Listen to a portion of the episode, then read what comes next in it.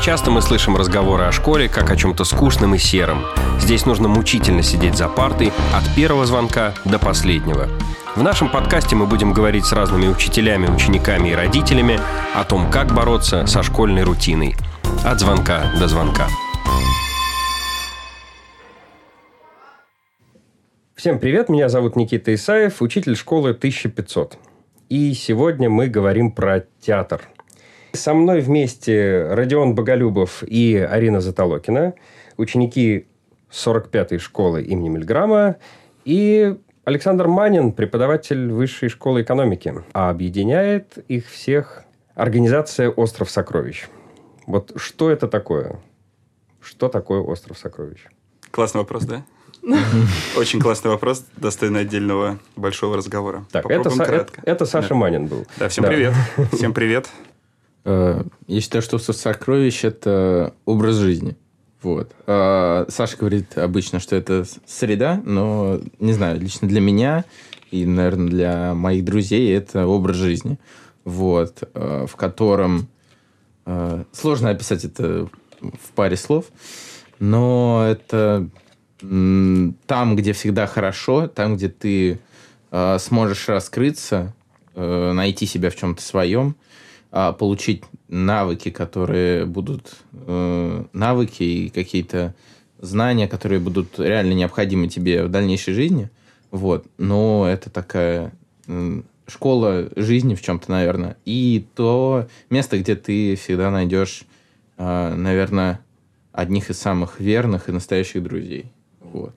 И то, куда хочется возвращаться у Родиона такой эмоциональный да. отзыв. Да, наверное, а стороннему слушателю будет сложно из этого составить какое-то конкретное представление. Но вообще, во-первых, да, мне кажется, что это много возможностей, потому что если сегодня мы говорим о театре, мы занимаемся не только театром, там есть журналистика, есть организаторская деятельность, там мы делаем какие-то мероприятия для младших классов, выезжаем в лагерь. Ну, то есть это набор Почему это образ жизни? Потому что это происходит на протяжении всего учебного года, происходит летом, и ты все время существуешь в этом. Ты общаешься с этими людьми, у вас постоянно какая-то совместная деятельность, и это очень сплоча... сплочает. Да, потому что... Сплачивает. Сплачивает, извините. Спрошу у Саши Манина, как у преподавателя. Да. Ну, грубо говоря, это летняя школа. Мне кажется, что это то, каким должно быть современное э, дополнительное образование. У нас очень широкая формулировка, да, в законодательстве, что такое дополнительное угу. образование. Это все, что не основное, да, образование. Да. И это ужасно, потому что оно отделяется от основного образования. Самое главное, мне кажется, что оно должно объединять. Ты получаешь угу. внутри школы знания, но совершенно не понимаешь, как эти знания, переводя на современный язык, то, что модно сейчас soft skills, да, значит, да. как их э, переваривать и воплощать в деятельность. Вот остров – это деятельностная среда. Это среда, в которой э, ребенок от младшего до старшего выбирает свою индивидуальную траекторию развития. Угу. Перед ним огромное поле деятельности, которое есть внутри среды. Ребята говорили, там, театр, журналистика, супер история вообще, журналистика, угу. да, тоже, ролевые игры, значит, медиа всевозможные, куча всего. И э, он двигается, он постоянно двигается, ребенок не стоит на месте, он постоянно двигается. И он угу. двигается одновременно во все стороны, на разном уровне. То есть захотел больше театра, пошел чуть дальше там. И он собирает такого количества навыков разных, человеческих, личностных, всех возможных, да, и место имеет, где можно применить полученные знания в школе, угу. в реальную среду, пропустить это через себя, сделать что-то крутое, это еще и проект, да. И в конечном итоге он дорастает до возраста, когда он может самостоятельно создавать. А со школой завязано, да? То есть вот со школой Мильграма сотрудничает э, остров? Он из нее вышел во многом, но мы проводим с ребятами школы повсюду. Поэтому, конечно, это сотрудничество есть. Ребята учатся в 45-й. А, а, а есть кто-то не из 45-й в острове? Да, очень есть. много приходят, да. И, ну, то есть, друзья, э, там, Э, дети выпускников, очень много. Вот мы сейчас едем в лагерь, э, большинство детей едут выпускников. Вот. Но это открытое, на самом деле, место для всех. То есть никогда не было такого, чтобы кого-то стороннего не хотели позвать. Всегда, угу. кто хочет принять участие, всегда приходит. Если нравится, остается. Ну, то есть, и на самом деле этот год доказал, что все-таки это не просто какой-то кружок в школе, что мы можем существовать и без этого. И мне кажется, это... То есть до этого мы... вы занимались прям вот именно в 45 В школе, да, школе. мы всегда были ага. в школе, а здесь оказалось, что мы можем и без этого. И что ну, просто нам нужно есть было, просто. Нам нужно пространство какое-то определенное, угу. в зависимости от э, выбранной нами деятельности. Вот. Но э, местами мы поняли, что мы можем более узкое пространство вмещать, те же наши, например, ролевые игры и так далее. Угу. Вот. Но все равно просто, ну, чтобы хоть какое-то помещение точно должно быть. Угу. Вот. Э, Арина, Родион, вы в свои вот 16-17 лет ощущаете за счет причастности к острову какую-то свою исключительность? Мне кажется, да. Мне кажется, потому что это дает э, много возможностей, я уже говорила. Ты пробуешь что-то новое, не боишься пробовать нового, новое я там сейчас поступаю в театральный, это на самом деле только благодаря острову, потому что угу. до этого театра вообще никак в моей жизни не было. И кто-то из ребят увлекается, каждый ищет что-то свое. У нас есть профильная деятельность там от восьмого класса и дальше. Кто-то выбирает журналистику, кто-то организует, кто-то выбирает театр. То есть Допустим, на примере, у нас есть персональный проект в девятом классе для угу. всех учеников. И мне кажется, есть огромная разница между тем, как делают этот проект островские ребята и ребята, которые не принимают участие в деятельности. Если там мы можем выбрать что-то, что нам интересно, у нас есть какие-то организаторские навыки, чтобы это воплотить, мы делаем какое-то мероприятие, то у них это все сводится к просто как бы шаблонной учебе, то есть, ну, просто угу. очередное там исследование, что-то там нужно сделать как домашнее задание. И мне кажется, что это как раз помогает, остров помогает как-то мыслить немного по-другому. И это важно, мне кажется, в школе. Угу, спасибо. Родион, а, а Да, безусловно, я вот... Э, Чувствуете исключительность? Да, чувствую исключительность, потому что, э, ну, я вообще ни в какие больше лагеря, кроме острова, не ездил, но вот так вот удалось, что тут вот э, я съездил там, ну, в такой сессию, лагерь такой маленький, и там тоже вот какие-то такие обычаи, люди говорят, что вот нам так приятно сюда-сюда возвращаться и так далее, вот. Но э, и, и в тот момент я понял вот этот вот контраст, уровень того, э, той среды, в которой существую я, и та, которая там. А, и я вообще понял, как мне повезло, э, что я попал именно в 45-ю, и что я именно в острове Сокровищ. И как же классно, что я здесь существую. Но вот когда вы общаетесь с другими ребятами, не островскими, mm-hmm. вы вот несете им э, это, а, это, ты это, про, этот ты заряд. Про мессианство, да? Нет, я про нет, я про то, что не чувствую, чувствуя свою исключительность, вы не отстраняетесь от других. Вот вы не замыкаетесь внутри этого кокона острова сокровищ. Вы с другими ребятами общаетесь, ну, у вас есть друзья вне. Кто-то считает, что да, ну то есть там некоторые учителя э, такие считают, что мы вот, секта группа, мы только с, с друг с другом живем, вот. Но э, нет, но я не знаю, то есть как бы мы всегда пытаемся пытаемся э, всех, ну не то чтобы прям вовлечь, затащить, но мы как бы, мы общаемся всегда, то есть есть же и друзья со стороны и так далее, и друзья какие-то детства, вот, но просто, э, конечно, всегда хочется, если бы, чтобы они тоже как бы попробовали наш образ жизни и были э, в нашей жизни тоже, вот, который как бы мы живем здесь вот в острове. Я уже говорил mm-hmm. как-то в подкасте, что да, это Быков сказал, что э, любая современная школа балансирует между тюрьмой и сектой. Да. И вот... Э, угу. Самое уникальное, понимаешь, что э, как бы это не какой-то Э, особенный, удивительный образ жизни. То есть, что такое секта, да, мне кажется? Три вещи.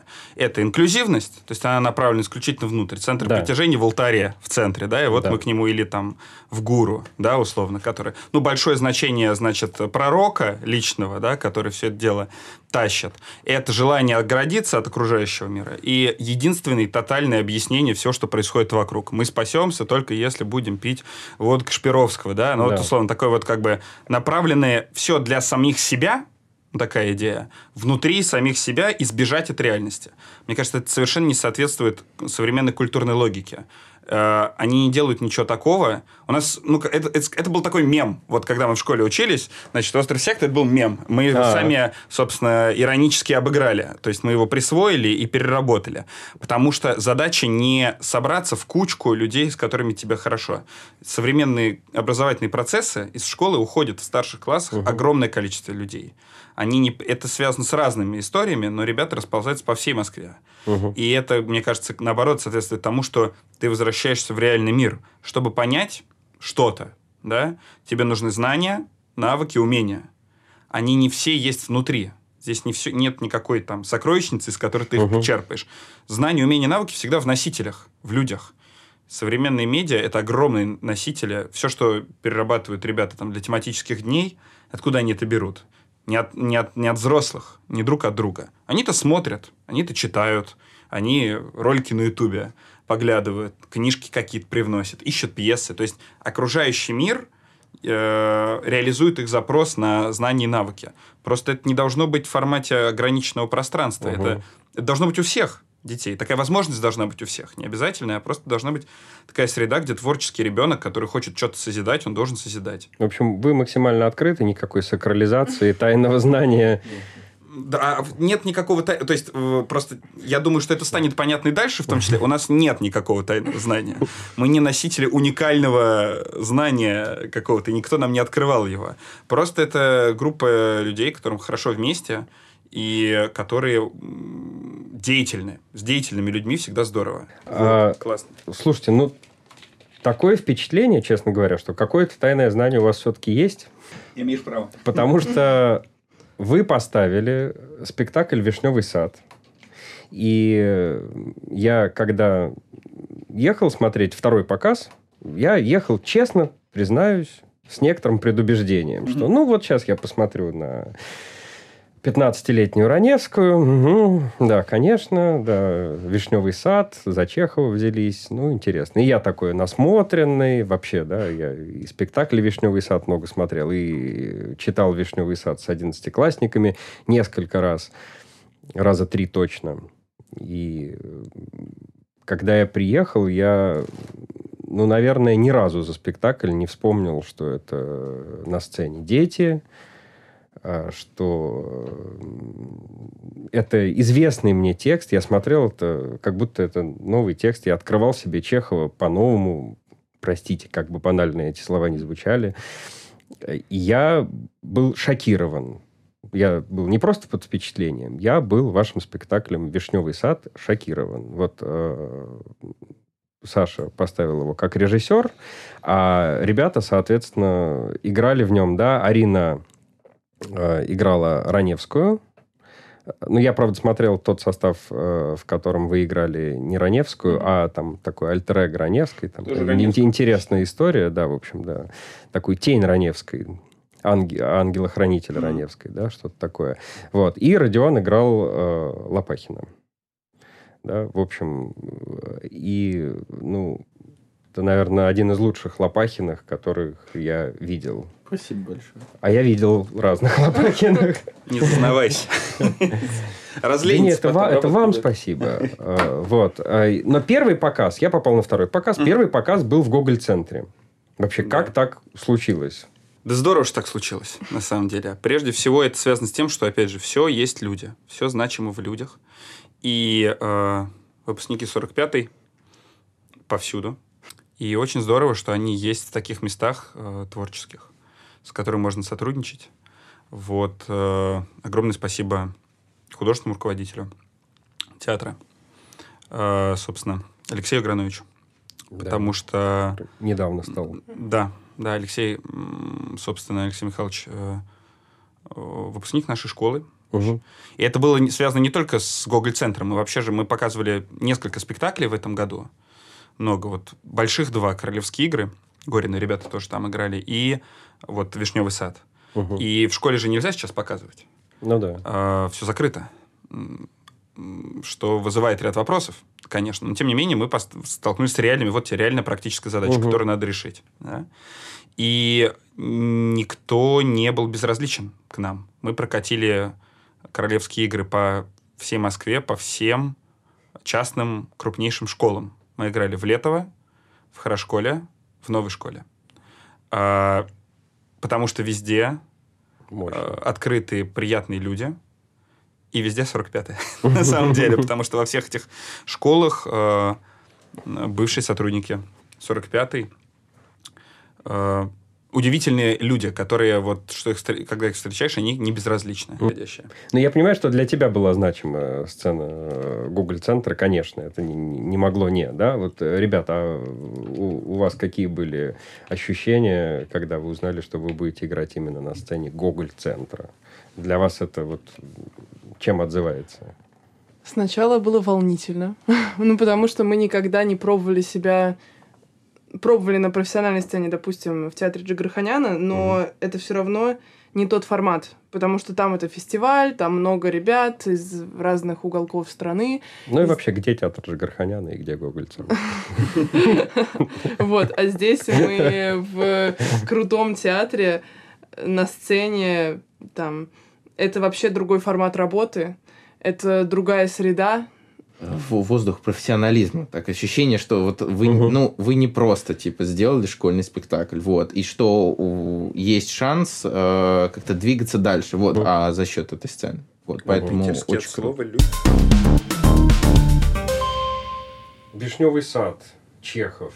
Да, я когда только услышал о том, что вы спектакль поставили по Чехову, я удивился. А что, в общем, понятно, что Чехов вечен, понятно, что, ну, вам, в, ну, простите за банальный вопрос, в 15-16, э, 16-17 лет, э, ну, что вам Чехов? Что вам э, Вишневый сад? У нас получился вишневый сад про людей, мне кажется, больше, чем если, когда эта пьеса впервые появилась, это там прощание с какой-то прошлой жизнью и так далее, что-то актуальное именно в историческом плане, несмотря на то, что там есть все эти персонажи с их личными историями. У нас это все-таки другое, потому что понятно, что для нас, несмотря на то, что там мы знаем историю, все вот это вот бэкграунд, вот этот, который там на уроках литературы рассказывают, про, про что писал Чехов, что там символы какие и так Мгм. далее, для нас это все-таки другое, и получилось по-другому, потому что мы погружаемся в какие-то более частные истории, потому что для... мы можем прочувствовать переживания, там, любовь, какие-то страдания, но и это как раз то, что делает, мне кажется, произведения, которые были написаны давно, актуальными и близкими нам и в наше время. А люди не меняются? Ну, Мне кажется, они совсем другие. Люди конца 19-го, начала 20 века. нет, конечно, очень другие. влияет э, атмосфера и там ситуация там в стране, в мире, но все равно в нас же остается все то же, что было и тогда там. Опять же, эмоции, любовь. Это, это все Есть вещи, которые не меняются. не меняются. Да. И это, мне кажется, безусловно, это другие люди, которых мы Мгм. во многом не можем понять. Но мы можем понять э, что-то вну- внутреннее. Именно переживания, да. Да. Да. А, вот вы спросили, что как бы для нас вишневый сад, Да. когда мы его ставили. А, не знаю, мы просто вот э, для человека, которому там 16 лет, который в школе учится, э, вишневый сад лично мне это единственная, ну такая вот за тот год, вот за этот год учебный а, произведение по литературе, которое мне правда понравилось. Оно меня зацепило. Ну то есть Потому я- что спектакль понравился нет, или нет, изначально? нет. А Мы его проходили э, в конце осени, то есть когда мы еще даже не думали о том, что А. будем ставить этот спектакль. И я просто, ну я сейчас скажу, я не знаю, либо я просто немножко еще не понимаю, э, либо мне просто, ну не очень я люблю классическую нашу русскую литературу. И вот мне очень понравился «Вишневый сад», то есть он меня прям зацепил, и э, как пишет Чехов, ну как-то вот в этом есть какая-то глубина. И мы постарались поставить спектакль так, чтобы э, в нем была вот эта вот са- та самая глубина, и чтобы это было не так, как на уроках литературы. Вот, чтобы зритель пришел, но чтобы он не сказал, типа, вау, ну как они придумали-то? Вот там какая-нибудь прям модерн-модерн постановка, Мгм, что мгм. там все летают, я не знаю. Ну, то есть что-то вообще такое, что вот он никогда не... Нет, чтобы он как-то полюбил это произведение, э, но немножко с другой стороны. Вот. То есть вам важно было донести все-таки именно свое видение Чехова? Э, да. А наверное, не за да. счет Чехова, да, какой-то А не может быть другого видения, кроме как своего. Театр всегда должен быть современен миру, в котором он существует. В этом плане, э, ну, если кто-то хочет посмотреть на реконструкцию, надо идти в малый театр. А Там занимаются реконструкцией. Там вот играют как там 200 лет назад, там, 100 лет назад, да? Но мне кажется, что понять человека 19 века невозможно, потому что 20 век разорвал связь с предыдущим временем. То есть вот ты все-таки считаешь, что человек другой. Не человек, мир другой, культура другая. Человек какой... Нет же никакой Раневской. Ну так, глобально. Есть Книпер, да, но нет Раневской, как человека. Это Да. странно, что он начинает жить своей жизнью, лично для Есть меня. Арина. Да? И вот, но есть, есть настоящий человек, да? Мгм. Есть человек, который как-то поступает в определенной ситуации. Он почему-то вернулся, да, и почему-то снова уедет, и почему-то а, не факт, что он уедет во Францию. Ну, мне кажется, в нашем спектакле вообще не факт, что он уедет во Францию. Мне кажется, он останется. Она останется. И будет счастливой. Россия. Да? Россия для счастливых. А, И будет счастливой. Да, для грустных. Да, мне кажется, что у нас финал совсем другой. абсолютно другой, потому что, нежели у Чехова. Вы остались? В смысле, вы, как Раневская, остались? Сейчас. Если в спектакле, в, в пьесе Чехова э, в конце персонажи... Мораль такая, что эти персонажи никак не меняются, э, Я не знаю, какая у Чехова Ну, мораль. я ну, бы не конечно, выва- нет. э, ну, ну, Предполагаю, что они не меняются, мне так кажется. Да. Есть такое что- каноническое вроде как Ну да, утверждение. то, то, что, на- про- уроках литературы нам говорят, то, что персонажи не меняются, они не могут ничего сделать со своей жизнью, все. И просто у нас получилось так, что в конце эти персонажи все-таки, допустим, Раневская, она сближается со своим братом Гаевым. Они как-то, Да. да, и Но это прям в тексте. Это, это в тексте, ну, опять же, там Раневская и Варя. Ну, то есть, сейчас. Как будто у нас в спектакле они в конце все-таки смогли обрести, наверное, несчастье. Потому что... Путь, к счастью, смогли обрести, наверное. Ну, как-то понять, куда им двигаться, чтобы э, обрести счастье. Ну, то есть, как-то этот э, вот а, этот промежуток, который они пережили э, вместе, и то событие, которое произошло, но как-то все-таки, наверное, их немножко поменяло. Вот. Ну, то есть, не прям кардинально, что они стали совершенно теперь другими людьми, там не будут делать, не будут говорить так же, как они говорили, нет. Но что-то вот где-то в глубине души у них поменялось, вот, и изменило их. Но И, наверное, в дальнейшем они э, вот э, будут пытаться теперь уже действовать по-другому, чтобы стать счастливыми. И у Лопахина тоже поменялось? Или, А. или Лопахин вылетел из этой, по-моему? Если они все там, да, сблизились. на самом деле, несмотря на то, что у нас четвертое действие такое позитивное, мне кажется, что ну, у, ну, у нас в спектакле, правда, там какая-то эмоциональная разрядка более положительная. Ух, я так сжался. А в какой момент?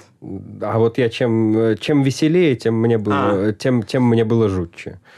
Мне кажется, что Раневская потом все-таки уезжает в Париж. Мне кажется, она не остается, потому что а, этот проблеск Мгм. на самом деле не зачастую не влияет на всю дальнейшую жизнь э, там, человека, героя. И э, несмотря на то, что что-то светлое, там, хорошая какая-то связь э, появилась, Мгм. там в этом четвертом действии с, там, с Варей, с Гаевым. Очень сложно удержать это, когда ты всю жизнь жил по-другому. Очень маленький шанс того, что Раневская, которая всю жизнь не могла сама ничего там делать, довольно безответственно, безответственный образ жизни вела. Сорила деньгами. Сорила деньгами.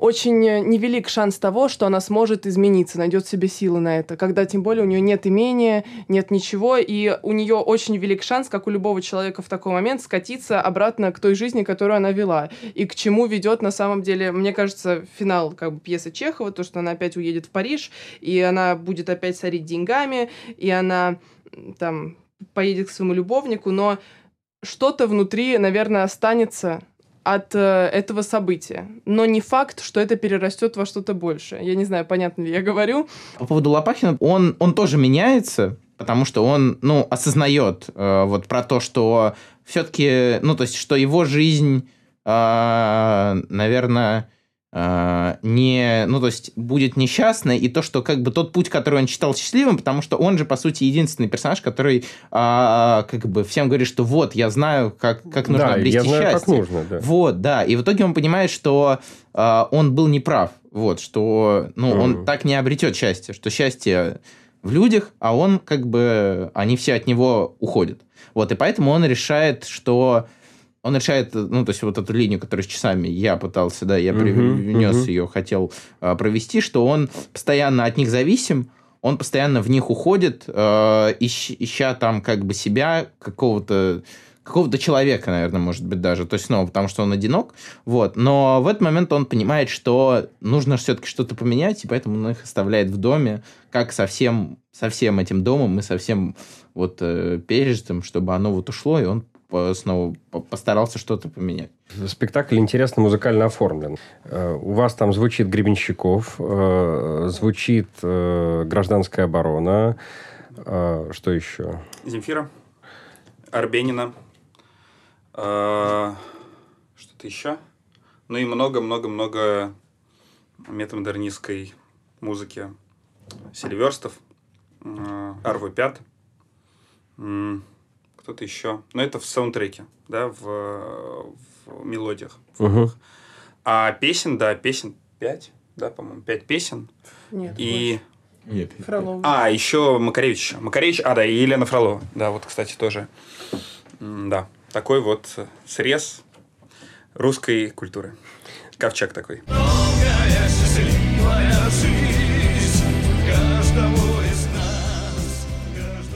Очень органично звучит саундтрек. Никаких вопросов у меня к саундтреку нет. Э, И Гребенщиков, и Гражданская оборона. Вот когда звучит эта строчка «Потрясением и праздником нет», «Вездесущность мышиной возни», это ты сидишь и понимаешь, что это все про вишневый сад. Что это все вот про это. И любви не миновать тоже про это. Во всем этом саундтреке, э, в этой музыке такой есть лейтмотив любви, да, и э, кажется, что вы пытались сделать спектакль про любовь. Это так? Мне кажется, мы хотели сделать больше спектакль про счастье, вот. Но любовь это неотъемлемая часть счастья. Что... Ну, Это вот к вам вопрос как раз. Э, Лопахин влюблен в Раневскую? А, у нас в спектакле, да. У нас в спектакле а, Лопахин влюблен в Раневскую. И он, наверное... Ну, то есть, он даже говорит, э, же, что как бы я люблю вас как родную, нет, даже больше, наверное, чем родную. Мгм. Старались это ну, передать а, с Ариной, с Соней. Но... А почему же он тогда даже не дождался, когда уедут они? Сразу стал сад рубить. Но это же так больно ей по сердцу Раневской. Как же он ее любит, и при этом вот... у Лопахина, на мой взгляд, и на наш взгляд, который мы как бы ставили в спектакле, э, его главная рана в том, что вот он, его прошлое, то, что он был крепостным, э, и, ну вот, он не такой, как все из-за этого, и что он не был достоин какой-то вот долгой счастливой жизни, он ее ищет постоянно, у него очень много денег, он реализует какие-то большие проекты, но ему все мало, потому что он вот э, хочет, ну, самоутвердиться, наверное, вот, э, но никак не может. И здесь, наверное, а, вот это вот его рана детская, то, что его убил отец, то, что он был крепостным, а, вот, она пересиливает любовь, и поэтому он вот э, а, потихоньку, вот как, когда вот в финале третьего действия он приходит, и вспыхивает. И потом в четвертом действии он потихоньку, все четвертое действие, он осознает, что он был неправ потихоньку, и поэтому, что ему не хватает этих людей, он постоянно пытается зацепиться за них, что вот, там, типа, до самой весны, не уй- ну, Мгм. то есть, что мы скоро увидимся, что И не в все в закончено, одном поеду, что... наверное. Да, да, да. Ну, то есть э, он э, меняется в четвертом действии. Вот. как это можно так назвать? Ну, у меня просто было изначально свое немножко видение, такое больше вот прямолинейное, холодное, что в Лопахине, наверное, нету таких чувств, что вот нету этой раны у него, что она не так сильно, э, наверное, его трогает, что, ну, как бы, что ему немножко все равно. То есть он сделал дело, он делает правильное дело. Нет раны в смысле любви к Раневской. Ну, ну и то, что любви, конечно же, нет. Что, короче, э, я считал, что он будет счастливым, что самый счастливый это Лопахин, А-а-а. и что он самый правильный. Вот. Ну, то есть у меня было такое видение. И мы, когда начинали ставить, вот первые две недели, э, мы, ну, то есть довольно сильно спорили, было тяжело работать из-за этого, но в итоге я как-то это все принял, пропустил через себя. И, то есть в итоге вот. вы тоже согласились с тем, что он самый несчастный? Нет, ну, как бы... Или все равно? Ну, путем... Ну, мы, ну, мы как бы разговаривали об этом и пришли к тому, что а, он, наоборот, а, получается, а, меньше всего... А, ну, то есть он оказывается в такой ситуации, что ему тяжелее обрести счастье, чем другим будет. Вот, потому что у него остается ТЦАТ, и как бы вот эти амбиции его... Э, Это делает его человеком. Ну вот ребята так хорошо знают э, текст, и, да, вообще вы разбираетесь в тексте, да, и в персонажах, в тонкостях вот в этих, да. Э. А спектакль был поставлен за полтора месяца. Два. Ну, полтора-два, да. За два месяца. Э, я выпал в осадок, когда я об этом узнал. Э, ну как? Как можно это поставить за полтора месяца? И так глубоко, и найти эти все тонкости, и, и видно на сцене, как вы играете, что вы их нашли – Любимая сцена моя в этом спектакле. Она еще так выстрелила, вот когда мы в школе репетировали. Э, третий э, акт, когда э, станцевалась эта сексуальная танго, значит, и Раневская вспомнила, какая она была, как она познакомилась с этим мужиком, и вот ее это воспоминание над ней сидит, давлеет сбоку. Они счастливые, а она ревет. С одной стороны, гипер, да, боль, с другой стороны, супер счастье когда они вдвоем вместе резонируют, создается движение, создается колебание угу. в воздухе. Это круто должно быть. Арин, да. ваша любимая сцена в спектакле? Наверное, тоже она. Танго. Все-таки, да, она очень эмоциональная. И ну и я между вот э, моментом, когда приходит Лопахин еще, я сомневаюсь, потому что там ну, там эта песня «Долгая счастливая жизнь», она так хорошо... Когда он на колени, да, да он обрушился перед ней. И как он говорит э, про... Он всегда говорит про долгую счастливую жизнь. И тут она звучит, и стоит Раневский, понимает, ну, то, что я думаю в этот момент, понимает, что вот долгой что. счастливой жизни не будет. Mm-hmm. И вот это все наслаивается. И вот он, это... видимо, понимает то же самое. Да, вот это вот вроде бы песня про долгую счастливую жизнь, и ты понимаешь, что все закончилось. Если дальше как-то проще идет, то тут это какой-то крах всего просто. Родион, ваша любимая сцена? Ну, это да, это она, это финал третьего действия. Ну, просто все уже все сказали. Э, я не знаю, мне больше нечего сказать. Ну да, это пик э, всех эмоций, э, эмоциональный накал, и, и для меня, и для моего персонажа, и поэтому я ну, как-то даже весь спектакль, ты готовишься именно к этой сцене, ты ждешь ее, вот, и в итоге вот это вот э, самый классный момент, это вот когда песня и слов уже нет. Ну, то есть вы просто э, без слов, и вот э, ты играешь это осознание Лопахина, э, когда персонажи уходят, смотрят друг на... Ну, то есть все они смотрят на него, угу. и он... Ну, то есть он еще, смотря на каждого из персонажей, проживает э, то, что было между ними, между именно с этим персонажем, с другим, с третьим. Вот потом на Раневскую, и вот... Э, ну, в общем, все, что уже сказали, да, вот это вот моя, тоже моя любимая сцена. Вот. Ну и моя, наверное. Я, ну, я почти плакал на этой сцене. Э, да. И вообще могу вам, как зритель, сказать еще раз огромное, огромное спасибо мне кажется, что я был в очень правильном состоянии после этого спектакля. В таком состоянии нужно быть, мне кажется, после спектаклей по Чехову. Как э, одна моя подруга сказала, после спектаклей Чехова ты понимаешь абсолютную бессмысленность жизни. Ты такой потерянный. Но это не со знаком минус, mm-hmm. а просто ты как-то вот... Э, смотришь на вещи по-другому и понимаешь, да к чему это вся суета вообще и любовь, она если есть, то только в моментах каких-то, она мимолетна, а вот э, ни долгой счастливой жизни, ни абсолютного счастья, ничего не вечно. Ну, в общем, я не знаю, э, Саш, как так получилось, откуда ты вообще выскочил как черт из табакерки. Ребятам спасибо. Но не знаю, ты очень крутой режиссер. По-моему. По-моему. Я, конечно, ну, по одному спектаклю, но оно, в общем, уже состоялось, да. Конечно, боюсь вас всех перехвалить, с одной стороны, а с другой стороны, какая нам не ответственность. Так что, нет, спасибо вам огромное. Тебе большое спасибо, классный опыт. Да, да спасибо, спасибо, очень большое. интересно. Приходите еще к нам на спектакль. Да с удовольствием. Зовите. Обязательно. Будем стараться. И пусть слушатели приходят. Будет интересно, потому что вызвало много споров. Вот с кем бы я из друзей не обсуждал, нет однозначного, то есть колеблется мнение очень сильно. От очень э, тонально теплого, да, до такого безразличного во многом. И э, если есть вот это, опять же, живое метание в творчестве, это очень важно, это очень здорово. Но это возможно только благодаря ребятам, потому что они чувствуют реальность, как они живые. Всегда, когда ты приходишь в школу, что ты боишься больше всего. Почему я не преподаю в классах, например? Совершенно точно. Потому что ты боишься 30 людей, которым ничего не нужно. И ты думаешь, как, как, как страшно. А, а им очень нужно. Вот это прям Тебе супер. страшно, Хочется а жить. им нужно. А им, да. И э, тогда все обретает смысл какой-то. То есть см- есть смысл, потому что они этого хотят, потому что мы этого хотим. Да, все бессмысленно глобально, но мы все равно создаем, потому что мы этого хотим. Вот так. Так что ребятам огромное спасибо.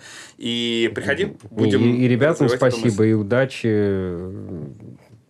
в дальнейшем, куда бы ни пошли. В актерское дело или в ГИМО. Вот. В общем, не, в любом случае, очень круто. Спасибо. Спасибо. Это был подкаст «От звонка до звонка». Слушайте нас на всех платформах. Ставьте лайки, пишите комментарии. В описании вы найдете нашу почту.